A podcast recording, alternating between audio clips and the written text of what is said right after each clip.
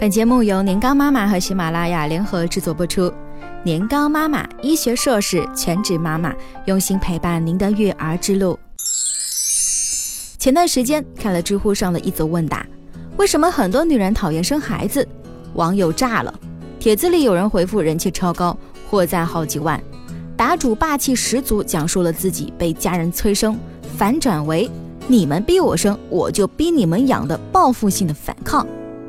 他生完娃后一身的轻松，那段时间啊，基本上是我过得最轻松的日子了。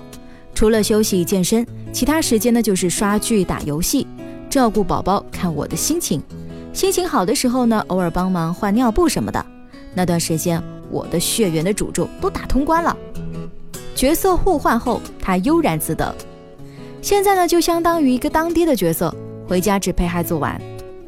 被家人埋怨不照顾孩子，他理直气壮：“是你们让我生孩子的，要不是我自己要生的，当然责任是你们的呀。”还有，他是这样看待母乳喂养的。我曾经看过一篇文献，里面说，其实奶粉喂养的孩子和母乳喂养的孩子，在智商、体质、情商、未来发展等方面都未见差距。老公也曾经希望我是母乳喂养。我让孩子吮吸了一下老公的乳头，真的就一下，疼得他哭天喊地，最后作罢。作为吃瓜群众，看了这些话，着实被辣了眼睛，我都有点控制不住我自己了。说好的母爱伟大的，难道这世上还真有对亲生孩子毫不关心的妈妈吗？虽然这个答主的例子有点极端，但其实细细想来啊，身边的只生不养的爸妈还真不少。很多父母上班之后啊。就把孩子托给了家里的老人照料，甚至晚上也由奶奶、外婆带娃睡。爸妈除了下班到家逗娃玩会儿，基本上就没自己啥事儿了。养娃的参与度呢低得可怜。或许一开始，爸妈们也许还有些隐隐的愧疚感，日子久了，却也心安理得地当起了甩手掌柜。孩子即使在父母身边，大部分时间也成了隐形的留守儿童。也许有人会问，我顾不上娃，还不是因为我要挣钱养家？感觉上了班挣了点钱就特别牛逼哄哄啊？带娃那点事儿就留给闲人去干吧。我有空了，心情好了，自然会逗逗娃，帮忙换换尿不湿什么的。我身边呢就有这样的一个妈妈，挣钱不比老公少，婆婆也很支持她的工作。产假结束之后，婆婆就主动过来帮他们带娃，让她和老公安心上班。刚开始去公司的时候，她还对娃牵肠挂肚，回家就问婆婆：“宝宝今天吃了啥？喝了多少奶？玩的开不开心啊？”可一段时间之后，日子习以为常了，也就没再管孩子的吃喝拉撒了。有一阵子，因为晚上经常加班，婆婆体谅她辛苦，提出晚上也帮她带娃。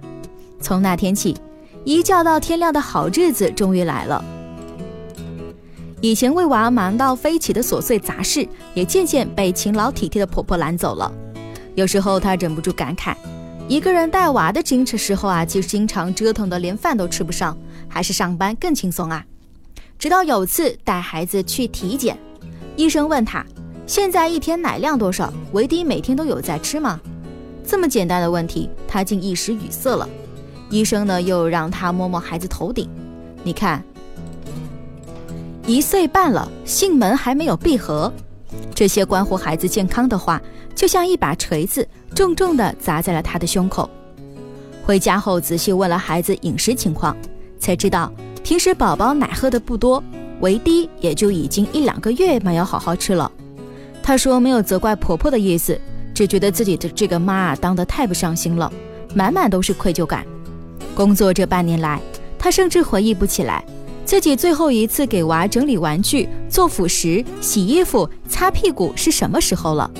好多次下班晚了，回到家时孩子已经睡了，连句话也没说上。那天晚上，他和家人开了次家庭会议，调整了孩子的饮食，把要点都写下来贴在冰箱上，把孩子也重新接回自己的房间，亲自哄睡陪睡。虽然累点，但能在清晨听到孩子那声温柔的“妈妈”。一整天的心情都是美美的。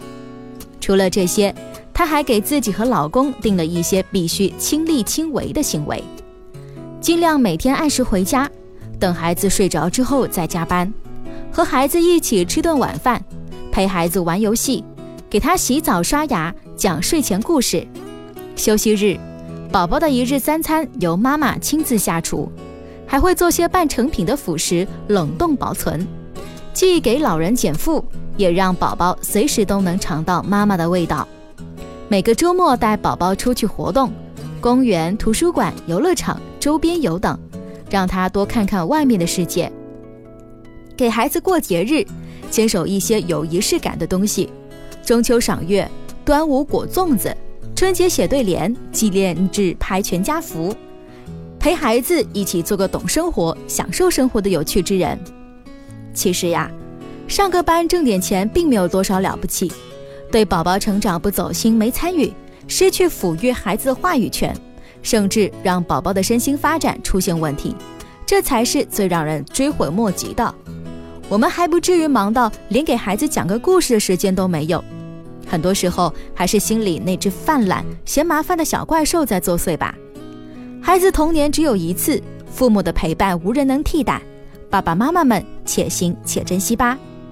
更多精彩内容，欢迎关注公众微信号“年糕妈妈”。